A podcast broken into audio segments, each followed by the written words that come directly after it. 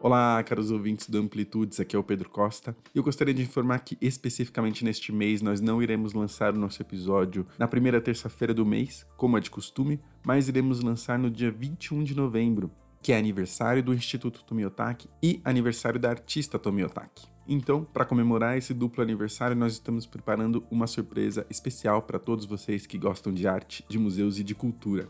Nos encontramos logo mais então. Um abraço, um bom mês a todos e até já.